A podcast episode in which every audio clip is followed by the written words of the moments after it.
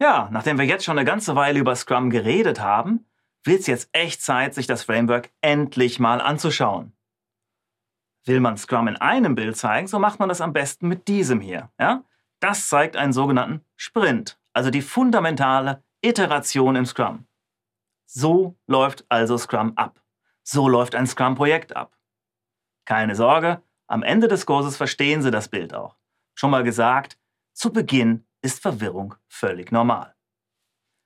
Im Zentrum haben wir hier symbolisch gezeigt ein Scrum-Team. Und in diesem Team gibt es bestimmte Verantwortlichkeiten, im Scrum auch Accountabilities genannt. Ja? Das ist so ein bisschen durch die unterschiedlichen Arten von Männchen symbolisiert. Da gibt es den Product Owner. In dem Bild hier der Mann mit dem roten Kärtchen in der Hand, symbolisch für das Produkt. Verantwortlich für den Projektinhalt. Was soll in welcher Reihenfolge erschaffen werden? Der Product Owner hat die Vision des Produktes und den betriebswirtschaftlichen Überblick.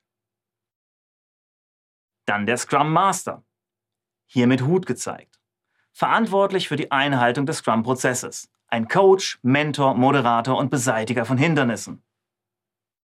Und die Gruppe der Developer, die Entwickler, ja? Die Begriffe kommen ja aus der Softwareentwicklung, merkt man. Die Developer sind verantwortlich für die Umsetzung. Diese Gruppe sollte also möglichst cross-functional und mit allen Fähigkeiten besetzt sein, die es braucht, um die komplette Aufgabe eigenverantwortlich lösen zu können. Also, Product Owner, Scrum Master und Developer. Das sind die Verantwortlichkeiten, die das Scrum Framework kennt. Hießen früher übrigens auch mal Rollen. Ja, das, was Product Owner, Scrum Master und Developer dann alles tun, das beschreibt das Scrum Framework in sogenannten Events oder Ereignissen. Das zentrale Event im Scrum, das ist im Grunde alles, was hier abgebildet wird. Der Sprint. Der Sprint ist das Herzstück, eine Art Mini-Projekt, eine Iteration im adaptiven Vorgehen. Jedes Scrum-Projekt besteht aus mehreren solcher Sprints, die jeweils maximal einen Monat dauern und in denen ein definiertes Ziel erreicht werden soll. Ja, und wie man auf dem Bild hier erkennt, ist der Sprint das übergeordnete Ereignis überhaupt. Denn alle anderen Ereignisse, das in dem Bild hier die kleinen Kringel mit dem Pfeil, alle anderen finden innerhalb des Sprints statt. Das sind die Sprintplanung. Jeder Sprint beginnt mit einer Sprintplanung. Hier wird erarbeitet, welche Ziele im Sprint erreicht werden sollen. Ja, und dann gibt es jeden Tag das Daily Scrum. Ein Meeting, in dem über die aktuellen Arbeitsfortschritte und aufkommende Probleme gesprochen wird.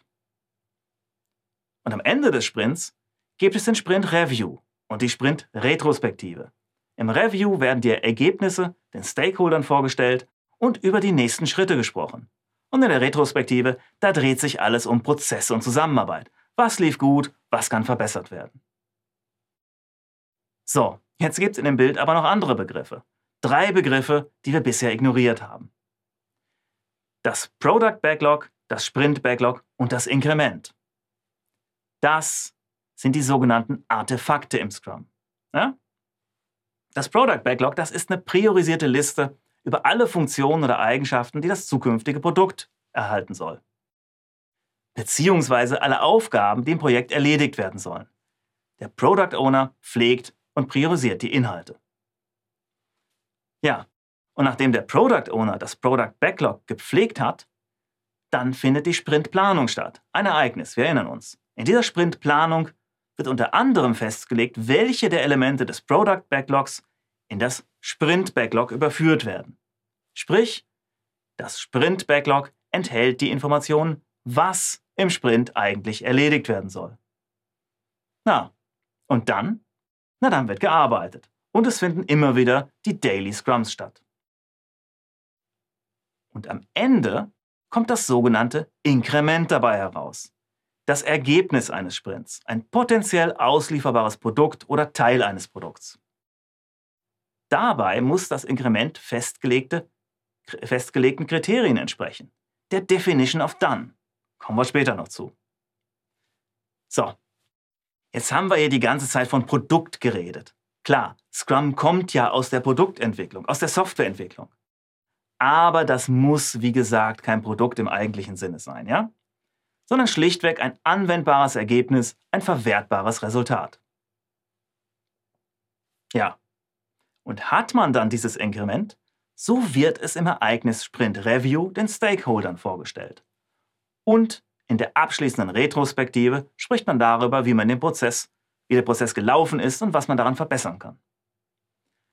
Und damit ist genau ein Sprint beendet.